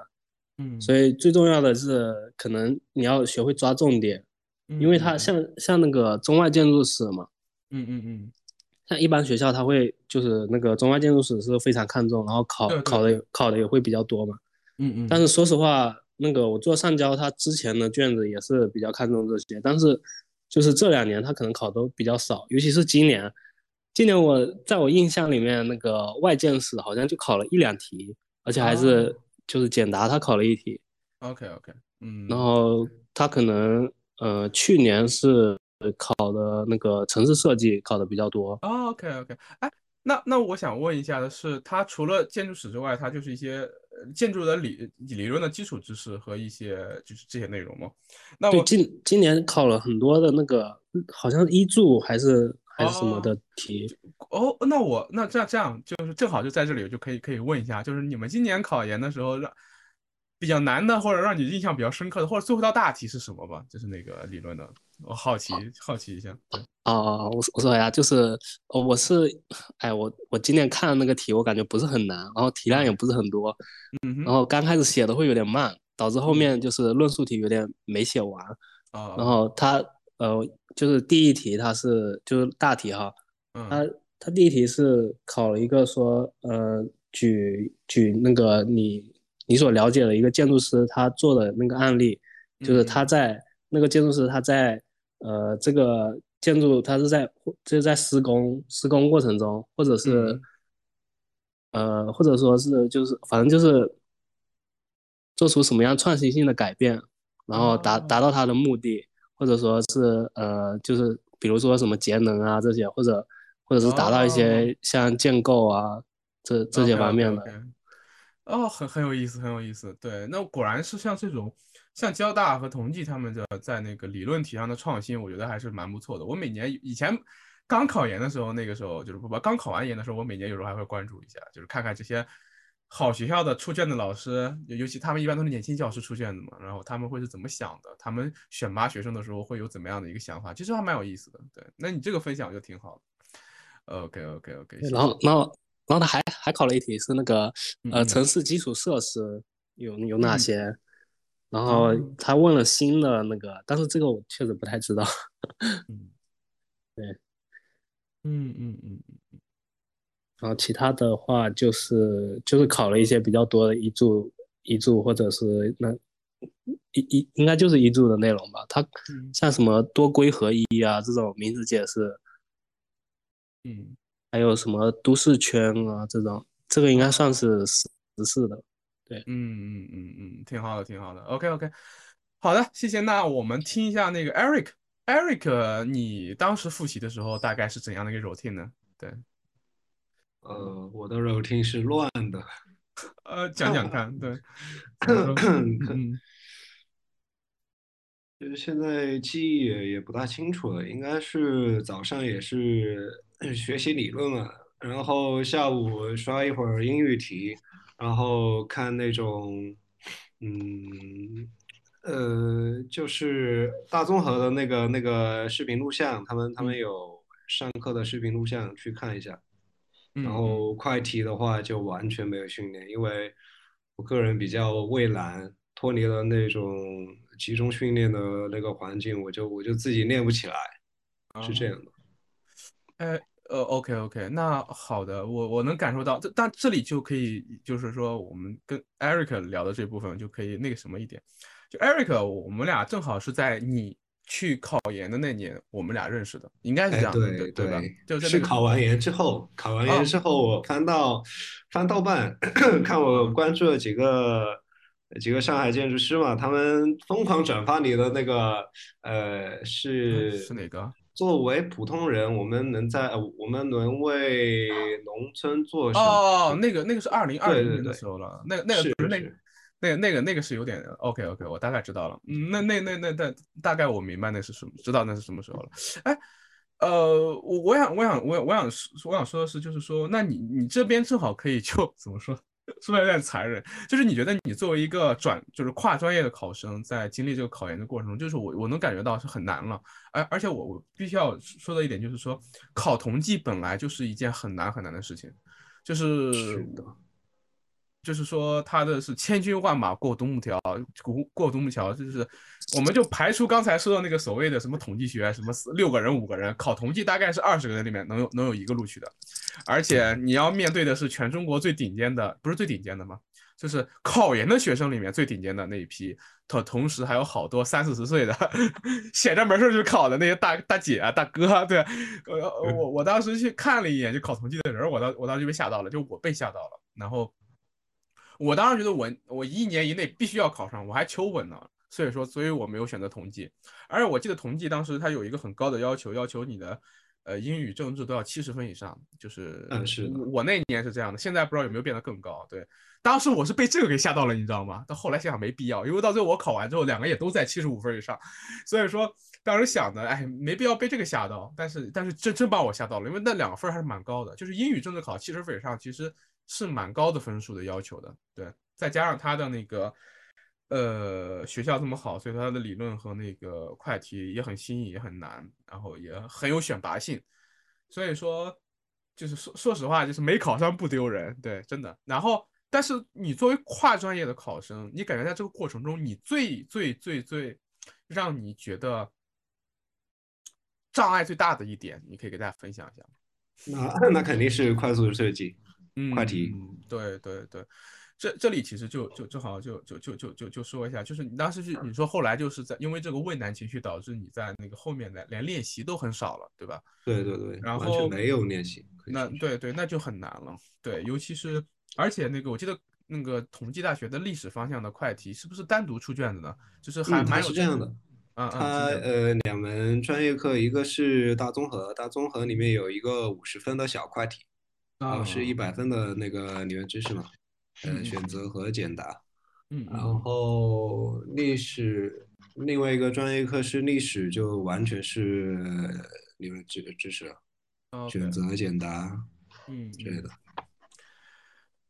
OK OK，嗯，呃，那我来说说我的 OK，OK，OK，当时的安排吧。差不多就是每天早上起来，我会因为宿舍这学期我们宿舍只有我一个人，所以我就会在早上醒来之后就直接放英语的相关的一些单词的呃音频，就开始我早上的一天。然后上午的话，基本上就是政治或者是理论。那下午的嗯话，有时候会呃，就是刷英语题啊。嗯嗯，有时嗯候的话是，就是下午基本上是给英语跟理论，嗯晚上的话就是理论或者是政治，因为我哦。的、我整个的一个复习的计划，我是用了一个软件叫那个番茄 To Do，呃我不是对我不是会用，我不会是它上面是是可以设置目标的，嗯。关于具体做计划，我是呃就在 B 站上啊看了一些怎样做计划的一些教程，嗯嗯、嗯，那我就我会把我的复习呃准确分割成小时的方式，小时或者是分钟的方式，而不是天的方式，嗯因为这样的话感觉我心里呃感觉它那个颗粒度小了，我就能够更好的去掌控了。嗯，就是关于那一周的话，休息差不多，休息我觉得我没有完整的去固定一个时间去休息，就是哪天我学不下去了，我就出去走走，呃，去操场跑一下这样子。快题的话，差不多是一周，因为报了快递班嘛，就差不多到秋季的时候就是一周一套，但是在具体画的时候，我可能那天状态不是特别好，可能一套快递要画两天这样子。嗯，哦，对，因为也是报了班，所以会差不多在周几啊？周周五还是周四？呃，会有一次理论题的模拟，所以会抽出来一个时间，一个上午的时间去做那个理论的模拟题。但实际上，就是要做模拟题的话，那肯定是需要呃自己的基础嗯知识其实是掌握的差不多了，那就需要背。关于背书这件事情，可能它是我考研过程中的一个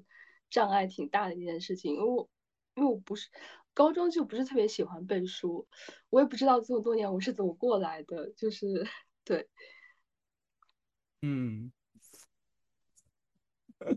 我想说的是，那蛮神奇。那我那我那我那我那我问问一个细节，就是那你的英语和政治你是看的谁的谁的谁的英谁的课呢？我基本上没有看，我哦哇，我基本上没，有。看课。哦，就嗯，是政治的话，大家都说看，我能说吗？就大家都说看徐涛老师的课呀，嗯，然嗯后前期都是前期可以去看这些基础知识，对，我看了，我看了一半，但我没看下去了。后来的话，基本上都是，呃，大家报什么？刚才木头人说了嘛，我我刚才有点，刚才啊没没没事没事听到，就是说啊后来听看的就是腿姐的一些什么啊，腿姐，我我腿姐原来还在啊！天哪，就听听到熟人了，听到熟人了。就我刚才听那个木头人的，没哦有听到熟人。有就是材料的话，他 OK 是是看着肖秀荣的，哦，肖秀荣的也是熟人，这个刚才木头人也，说了。最后大家都在背肖四嘛，哎对，蛮有意思，嗯就是肖秀荣依然坚挺，肖老爷子依然坚挺，不说。哦，我那届肖八是简答题完全压中了，全哦全中。我哇，那年也是全中，我那年也是全中，就我那年就真的是全中，然后每题都在肖四里面，对，然后就很很很很很很有意思。然后，然后就是我当时，哎，OK，那那卢漾卢漾还可以继续分享一下，就是你的就英语吗？呃，不是一不是不一定是英语了，我觉得那个就是那个深圳大学的那个理论，它考的什么内容和那个你是怎么复习的，这个我还蛮好奇的。哦，它的理论的话就差不多，因为因为其实是有报班的，就是他哦每理论班天会，嗯，对，会跟着每天会有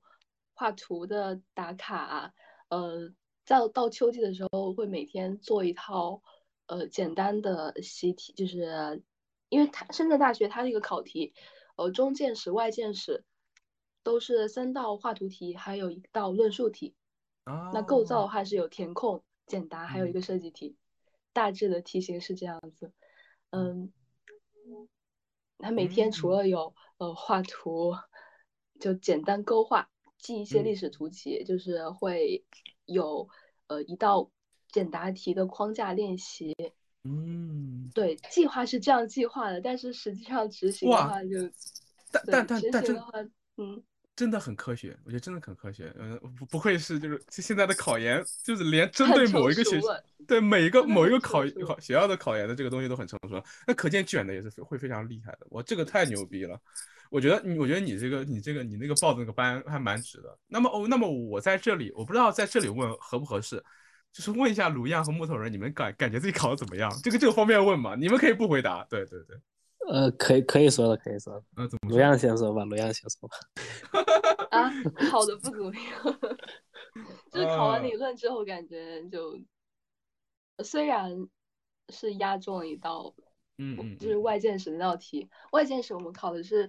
呃文艺复兴的早盛晚期的代表作品，还有它基本的特点。然后中嗯嗯嗯见识考的是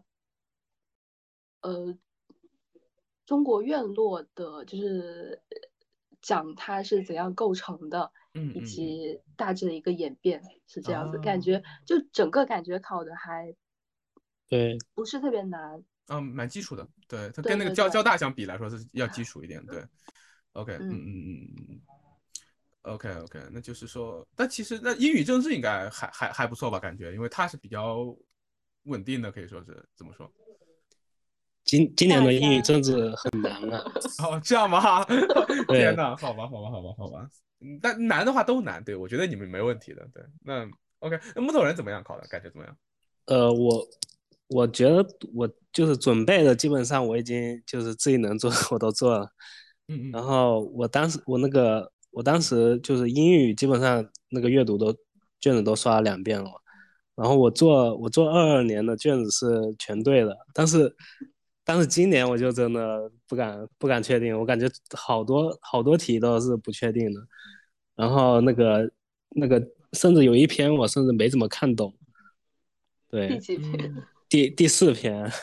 哦，，OK，对，所以我所以我这个英语就真的没有什么把握了。嗯，然后政治的话，政治我大体应该应该也没，应该也还好。就我我我那个肖四基本上是都背下来了，嗯，然后那个大题是没没什么问题，我感觉他也押中了挺多题的。嗯嗯嗯，但是但是选择题今年就是风格突变，哦，那我我我还真，哎，你这么一说，我还蛮有兴趣，待会儿回头找找卷子过来看看。对，哦，好多年没有接接触过了，蛮好玩，蛮好玩的。那 OK OK，但但就是你们俩现在这个状态，那我来我来总结一下，大概就属于那种，呃，怎么说，就是有点有点忐忑，但是有有有一部分觉得哦还还算 OK，然后有一部分觉得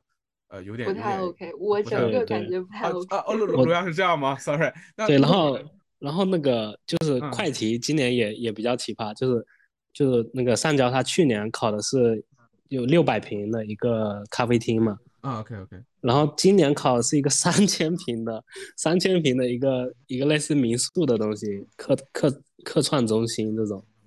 嗯然后就当时也是，但是我感觉我感觉策略是没什么问题的，然后大大的那个考点应该也几乎都踩到了，就是没有没有画完，那个马克笔最后没有上，就上了个颜，就上了一个颜色。我觉得这个那个那个倒好还倒还好，主要是破题吧，但是也能感觉到今年确实，呃，变动蛮蛮大的。就而且我觉得这几年考研正在它的选拔现在越来越强了，没办法的，因为太卷了嘛。对，然后罗罗亚其实也不不不必灰心了，就是说，呃，怎么说，就是那个。这个东西不好说的，对你到成绩出来之前这还不好说的，你可以先歇歇段时间，然后那个 那个等等成绩出来，然后为下一步做打算。我觉得其实出事的话，他应该还是会多放，就是会会会会肯定那个余量肯定是有的。他们现在复试选拔是几比几啊？就是他大概会放多少人进初试？嗯，几十个人吧，哦我哦，不太就是反正就祝你好运。然后这样这么跟你说，我觉得你只要能够进初试、复试都可以去拼一拼。你知道当年华侨大学倒第一都就是。初试的倒第一都录取了，然后我这个第一没录取，你要想可能会有这种情况的，对吧？太 太惨了。对对对对对，蛮神奇的，嗯，啊那那正好就说到我自己的一个考研的技术细节的分享了，就跟你们完全不一样。但是但是我觉得是我第一肯定是有我自己的个人的原因在，第二个可能是因为我们时代的原因也不一样。我觉得我今天听完跟你们聊天之后，我收获还挺大的。首先是卢漾那边向我展现现在考研真的是，尤其是呃。鲁漾那边向我展现的是你们的这个，比如说针对某一个学校的考研机构，它可以做到就是每天的一个就是长时间的后续服务，对吧？嗯啊，然后它会提供一些就比如说很技术性的答题策略，尤其是在理论这种这种这种学科上面，我觉得在我那时候，哪怕针对那种非常大的大厂都没有提供过这种这种这种服务。就比如说像像考那个，就是哪怕是就是非常大的考研机构。去针对好多人考的同济和东南都没有做到这个地步，但我觉得现在肯定已经做到这个地步了。哎，我想我好奇一下，陆嗯陆陆源那个考研机构是是在哪儿啊？他你的那个他是在深圳的，哦，嗯，就是 best 在学校附近的。对，我我们当时就是你知道考东南大学有三家都在南京，就是很很成熟的机构，然后他们的理论课我都有去旁听过，也其实是很基础的，就教你很基础的东西，然后告诉你背就完了。但是但是你知道，像东南大学的理论的考试，它是如果你去仔细研究的话，它是有很强的风格和它的那个考察的重点的。但是就是当时就没有人去做这个事情，就是我整理考研考察重点，然后整理分析框架，然后等等这些东西都没人做的，就是说很粗浅或者说做的。但是卢漾刚才是当当当年我考研的时候，深圳大学肯定没有像卢漾这样说的，就是搞得这么这么这么这么这么这么这么卷。对，因为我有朋友考深圳大学，对，但不是我同班同学。OK，嗯呃，这个我还是蛮震惊的。然后就是像木头人刚才提到的，呃，黄那个上海交大的那个考研的那个那个题目，那几道题目，我觉得，呃，新颖程度是远超我当年考研的感受的。当然，鲁漾的那个深圳大学那个嗯的感觉区别倒不是很大，但是跟跟学校也有关了。对，一般好点的学校或者越好学校，它的论述题这几年它的那个问题意识越来越明确。就是他希望从学生中选拔出来那种学术问题意识很强的人，就明明显能感觉到的。所以说，它会变成一种，就是越来越变成不是标准答案，而是一种考试考官和评卷官与考生的交锋。就是他可以通过你的答案了解你是一个什么样的人，有没有针对哪方面的问题意识，然后从而判断你适不适合做学术。他有明显的这个方向的一个一个倾向，我就能感觉到。所以说这两点是给我的启发还蛮大的。然后我跟你们聊聊我当时考研的技术细节啊，就是觉得不知道，希望你们以后永远用不上，对，但希但希望能帮到我们的听众朋友们。对我考研的时候，我一天不是高强度复习十二个小时嘛，然后我早上起来之后会留很少的时间给政治和英语的背诵部分，就是我觉得英语的背诵部分其实是很没有必要的，就是除了单词了，就是你单词如果不认识没得说，这没办法。但是我觉得把单词稍微背一背之后，可以题海战术了，就是就是就是考研的那个英语真题，我相信不言而喻，大家肯定都知道的，就英语真题是很很很重要的东西。我是把一九九四年到一九九一九九六年开始，没错，一九九六年开始第一次考研，就是我出生在一九九四年啊，九六年反正九九十年代的考研的英语真题。到我那一年，就是二零一六年前一年的这个考研英语真题是做了无数遍，就是我有点数不清多少遍了。然后它越近的话，变数越多。就是九几年、零零年、零几年的那些题目呢，就做一两遍或者两三遍。那像一一二、一三、一四、一五那几年，就相对比较近的那几年呢，可能甚至会做个七八遍、八九遍的样子。然后最临近的那几年是做的非常晚，但是那最后那几个几个星期就疯狂研究那几年的卷子，因为考研英英语的那个题命题套路性是非常强的。然后因为考研英语是一个非常成熟的行业嘛，所以说有很多老师去对那个完形填空啊、阅读啊、作文啊都有非常细致入微的拆解，就是逐句逐句的拆解。所以说那个东西我觉得很成熟了。当时我我不知道那人现在还在不在啊？我当时上的是何凯文的课，那哥们还在吗？在的，在的，在的。啊，对对对，他当时的英语风讲课风格还蛮神奇的。对，然后我们全班都是他的课，因为凑钱买的嘛，好像是买的资源。对，然后就，对对对，就是上他的课。我觉得是我我上他的课就足够了，然后就疯狂刷题，然后自己总结答题规律，然后参考一下何凯文。我们当时我大概当时英语就这样复习的，然后政治，相似交八也没什么好说的。但我我可以分享一下的是，我考理论的，我理论考考理论的时候的一个一个地方，就这个地方，当然我觉得主要是跟卢样、跟木头人他们就是有一个蛮神奇的映照，但是主要是 Eric 他们那边的那个叫什么，呃，那个他们那个理论就是就是有五十分的那个普通的题目，五十分的快题的那个，就是可能就是比较比较特殊的。我当时我当时的复习方法是怎么复习的？你知道，就是我没有报班。因为我了解到，去针对华侨大学那个班，我看了一下他们的一个一些大概的以前的一些复习策略啊、资料啊，就是我判断他们的水平还不如我，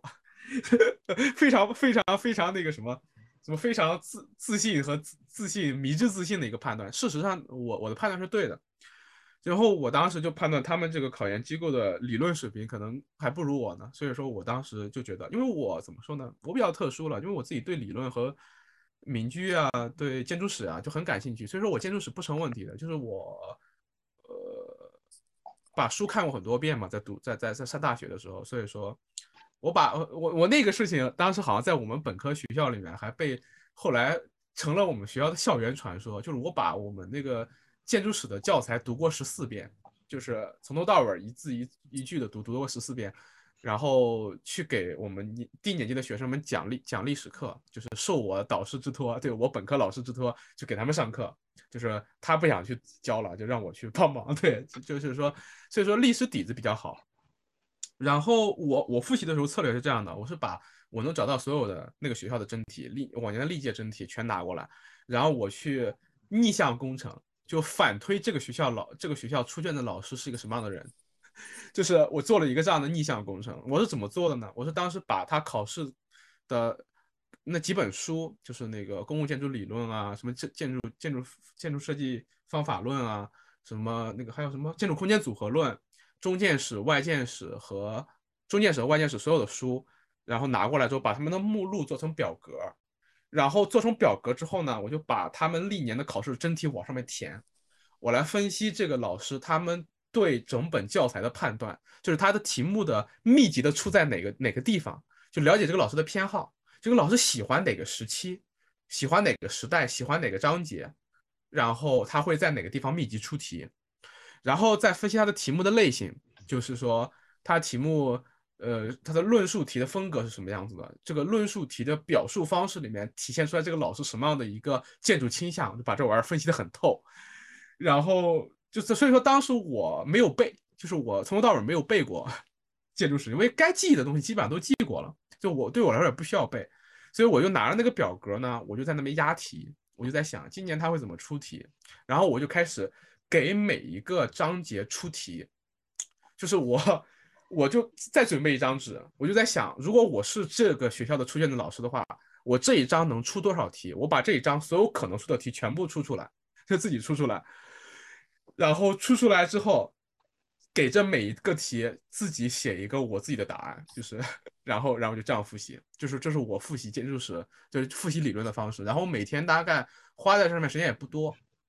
每天花在这个上面时间大概就下午，就是我把最昏昏欲睡的那段时间拿来做这个比较需要费脑力的事情，就是两点开始，可能做到下午六七点钟，呃四五点钟，就每天下午花一段时间来整理这个东西。然后我写了大概有。用 A4 纸吧，写了厚厚的一本，就是华侨大学的老师怎么出理论题，就可以给你给这给给这个给给这个笔记本起起起一个这样的名字，叫华侨大学老师怎么出理论题。对我是尝试着把他把他们的那个呃把他们的那个把他们这个学校的这个这个这个这个这个这个怎么说，就是可能会出的题目自己出了一遍，哎，听起来是不是很科学？然后是不是觉得万无一失了？事实上是你永远不知道这个学校会出什么状况。就到我这一届的时候，到我这一届的时候，他就肯定是换出题老师了，百分百换了。就是我拿到卷子的时候，我发现出题的风格骤变，就是我感觉是可能是换了一个年轻的老师出题。哎，但是这不不重要，为什么呢？因为他出卷子的书还是那本书，只不只是不是那个老师出了而已。所以说你其实你你也不慌。那你就得在考场上、现场上去思反反推哦，这老师是个什么样的人？大概有了个印象之后，你就回答嘛，对，就像一个一对一的交锋一样。然后我觉得这个这个过程对我来说还蛮有意思的。就当时我觉得我去准备考研的那个过程，让我真正精读了那几本书。我读书从来不喜欢精读，我是一个怎么说？其实是有一个怎么有点有点浮躁的人，就是说我喜欢。博闻强记，但是我不喜欢，就就好读书不求甚解。就我喜欢多读书，但我不喜欢把一本书书读透。我认为没必要，因为现在信息爆炸嘛，对吧？就我觉得没有哪本书值得我一本书读读个好几个月，然后好几年。但是那几本书没办法，虽然那几本书不怎么好了，就是那个呃建筑中空间组合论当然还是呃不，我我这么说对那个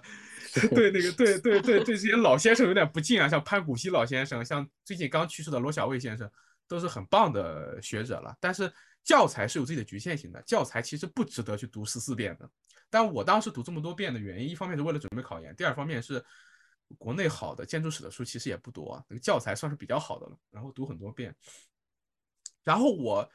呃，大学期间真的精读的书可能就是那个，就是我完全理解一个人如果想写一本书的话，他应该怎么写，或者他写一本学术偏学术向的著作的话，他怎么样去。找侧重点呀，然后然后去定定结构啊，定框架，包括它的叙述方式，都有了一个很深的理解。所以这个过程对我来说，我觉得影响还蛮大的。然后我是做了这么一个印象工程了。其实你知道吗？就针对中建史和外建史做这个印象工程，其实它并不是一个非常大的工程。就是你一个章节能出的题目其实不多的。你想想，就是就就讲中国建筑史那个城市史那一章。他能出题出二十道最多了，就真的他出不到很多题目的，就是基础性的题目出二十道最多了，就是问答题啊、论述题啊等等。他的角度除非很刁钻那种，我们不考虑嘛，就那种很扎实的基础题，让你论述一个时期的风格或者一个建筑的风格，或者说那些考点并不多。所以我当时大概整理了一百多道题吧，一百二十多道题我记得是，然后把这一百二十多道题的所有答案自己写了一遍之后，我就去考上考场了。然后我上了考场之后，结果发现那个不是那个人出卷子了吗？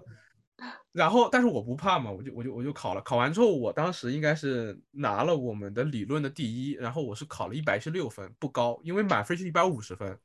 对我考了一百一十六分，但是第二名考了八十多分。对对对对，然后据我所知，第二名考了八十多分，所以说这个复习方法还是有用的。所以说当时我。我的理论是压倒性的高分嘛，所以说我觉得这个还是蛮值得拿出来跟大家分享一下的。我感觉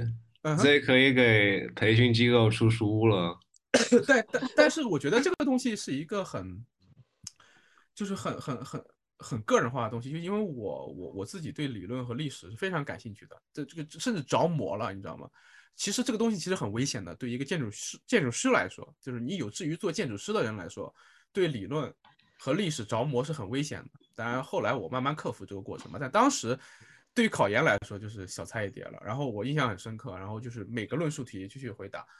所以说，但是这里就是一个就可操作性的东西是什么呢？就是就是我们这些听众朋友们或者是对大家去准备考研的时候，呃，针对理论这部分它的那个参考书目，然后你是你自己去带入一个出题老师的一个思路，然后去把考点捋一遍。呃，是非常能够加深你的理解，对整整本书、整个学科、整个科目的理解，然后在你考场上会让你变得更自由的。就是你对这些东西全了解的时候，你就会有那种游刃有余的感觉。就是你提笔之后，你就可以跟那个出卷的老师对话，然后你这种对话越放松越顺畅，他展现在答卷上那个状态就越是评卷的老师想要的状态。他一看就是这个人不是背出来的，这个东西也不是一个套路。他是在针对这个题目说自己的理解，就那种状态是你可以想象得到，是对方老师想要的那个状态。所以说，你想木头人当时，你如果你针对那个上交的，你做一个逆向工程的话，你会你会你会清楚的知道那个那个刚才那个论述题，对方大概想要一个什么样的学生，他想要一个什么样的状态去放松的回答，然后你可以在里面去发挥你的风格，你可以去旁征博引，你也可以就一个很小的细节去去展开，然后是很有针对性、有目的性的。所以说我这个就这个地方觉得还是蛮蛮好玩的，可以分享一下。然后就是快题，然后我的快题是这样的，我每天晚上练一套，但我不画完，就是我每天晚上时间是留给快题的，就是我吃完晚饭之后回到那个自修室，大概七八点钟嘛，然后到晚十二点结束这段时间，我会去做方案，就那段时间来说，对我来说就很很放松，然后就是我会找各个学校的题目，不一定是华侨大学的，当然以华侨大学为主的，然后找到他们的那个快题拿过来之后。就去就去做方案，就当就当成做一这个设计方案一样，有时候会显得很深，就不就比快题的深度要深得多，因为他他他我我不画出来，我只做方案嘛。一般情况下考快题的时候六个小时，有两个小时做方案就不错了。那我给我自己四个小时做方案，然后我就只画草图，然后把这个方案大概想清楚，然后把草图画出来就结束，不上板，就是每天做一个，然后是各个学校的都做，同济的也做，东南的也做，然后苏科的也做，南工的也做。嗯，当然华侨大学也做，深圳大学当时我都做了很多。对，就是凡是六个小时的快题我都拿过来做，然后这是晚上，然后到每周六的时候会拿一天的时间，就这一天的时间就画一张完整画完。对，每周六是完整画完，然后我每周日是一整天全 休息的，就是你看虽然说那个强度很高，但是周日那一天是非常放松的。啊不呃不我我不是周六画，我不是周六画，我是周日画，我周日上午画快题。我只要把那张快题画完，我周日就放假了，对我就就歇着了，对，就是就就就决定那那张快题什么时候画完，我那天就什么时候开始休息。如果你画的完画的早，你早上六点多钟开始画，你画到中午十二点的话，那下午就出去玩，对，就是这么一个一一个 routine，对，就是每周日是这样的一个安排。然后每周日下午的时候，基本上就是我们进行小分队聚餐，就是吃好吃的，狂吃，然后狂长胖那段时间，对，对。每周都要想，我操，今这周去吃哪家店？对对对，那个时候还是蛮开心的，因为可以出去吃饭。对，然后真的就是那天晚上，周日那天晚上会吃的很开心。对，大家大家会会会一边聊天，然后一边吃，有时候还会喝点儿。对对对，所以说这是我当时考研的一个一个一个东一个一个一个一个一个一个流程吧。我觉得，哦，我现在就是跟你们聊这些，我觉得我是在回回忆一段非常。珍贵的回忆，就是真的很开心，对，就跟你们分享一下。对，关于计划这一方面，嗯嗯嗯，对啊，你你你说你说你说，我说感觉这个关于计划这一方面，你是主动去参与了很多，就是自己从呃研究考题、整理命题人的一个思维逻辑，嗯嗯，但是我感觉我的话就是，可能我不清楚是不是因为我报班的话。报班的原因，就师兄师姐都会说，呃，听他们的话啊什么的。但是我自己又是有那个逆反心理的，所以就在这两种之间形成了某一种张力。而这种对 对，嗯嗯，对，嗯，所以所以感觉感觉这种张力会，呃，会有时候会影响到自己复习。嗯，是的，对，然后也蛮羡慕这最后就是能有时间，能有机会去，呃，即使在考研的时候，也是有一个固定的时间去放松啊，出 去转啊。对，这个也确实是凡尔赛了一下，因为对我觉得，我觉得你们其实也也是，就是说受到很多当下现实的一个限制，就是你们考复习考研那段时间确实。疫情的反复，二零二零、二零二二年确实会是被载入史册的一年嘛。然后你们在今年考研，这个真的是，呃，我我觉得，我觉得正好，我们觉得平顺的过渡到这个话题。但是，但是我真的就觉得对自己是是蛮幸运的，在我我我那个时候去去这样做。但但我刚才针对鲁阳说的那个计划性的一点在于，就是说，我当时要抱，我当时是抱着破釜沉舟的心态去考研的，就是我。我当时觉得自己当时就想清楚了，就觉得一定要去读个研究生。就是我当时跟你们的想法其实有点像的一点在于，我觉得自己接受的建筑学训练是很很糟糕的。就是没有接受过很好建筑学训练，就是我去学快题的时候，接接受到了冰山一角，那一角既吸引我又震撼我，让我觉得我操，我这五年白读了。那我一定要去再读一个好的，对我当时就这么想的，就好点的，不是好的，就是我没有心情去读什么同济或者东南，就想着至少要去一个好点的学校，华侨大学这种学校，哎，我要我倒要去看看他们是怎么怎么搞的。那就想了，我要考上之后，我肯定狂去旁听本科生的课，但是没考上。对，你看这这里其实说说说说就蛮好玩的，就是我你们听完我刚才说的那些复习计划呀等等的，给人感觉这个人真的是叫什么？饱和式饱和式复习，对，就是不可能考不上的那种那种感觉。就我当时我走进考场的感觉，我可以跟你们分享一下。就是我我还没进考场，我就知道我肯定不是说考上了，我就知道我初试肯定会是第一。这就是我没进考场的时候，我就知道我初试肯定会是第一。然后我出了考场之后，确认了一下啊，这个感觉我初试应该是第一。就是比第二高多少分，这个这个这个状态，对，就是当时这种这种这种心态。然后成绩出来之后，我看到了三百八十二，觉得应该是第一。然后问了一圈，果然是第一，对，就就就就这么一个心态，对对对，这是当时我考研的一个状态。但即便是这样，你复试的时候仍然很可能。哈哈，对，这个其实是我待会儿可以分享给你们的一个很大的教训。但我们先不谈啊，呃呃，没事，你说，嗯，我感觉随着时间。就是跟时间不太会相关的一些内容，就是对具体内容、具体考点的一个细节，你有足够的把握，呃，你有做足够的准、足够多的准备，我觉得有这个有保证，它就会是一个比较稳的状态。然后我从内的一个经历中，就深刻的感受到了这一点。对，然后是的，然后我我也是想把这个分享一下，因为我后来。指导了很多届我的学弟学妹们考研，就我没有去办考考考考研班儿，也没有去那个什么。但是当时因为我的这个当时那种饱和式复习。在我们学校，当时因为我的同学小分队的朋友们，就是我同班同学，他们都知道这个嘛。后来跟学弟学妹用那种很夸张的方式，就说我们班有一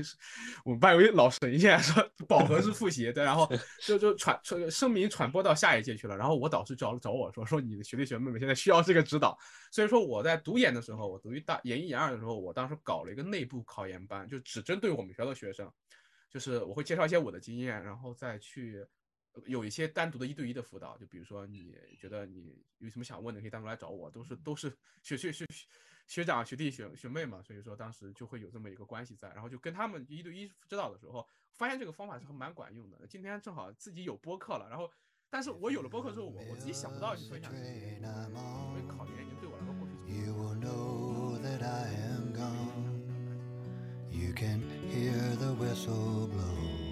A hundred miles,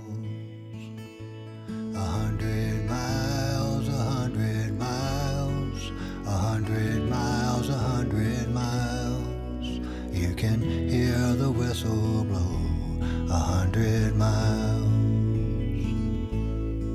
Lord, I'm one, Lord, I'm two, Lord, I'm three, Lord, I'm four, Lord, I'm five from home, away from home, away from home, away from home, away from home. Lord, I'm 500 miles away from home. Not a shirt on my back, not a penny to my name. Lord, I can't go back home there's a way, there's a way, there's a way, there's a way, there's a way. Lord, I can't go back home. There's a way.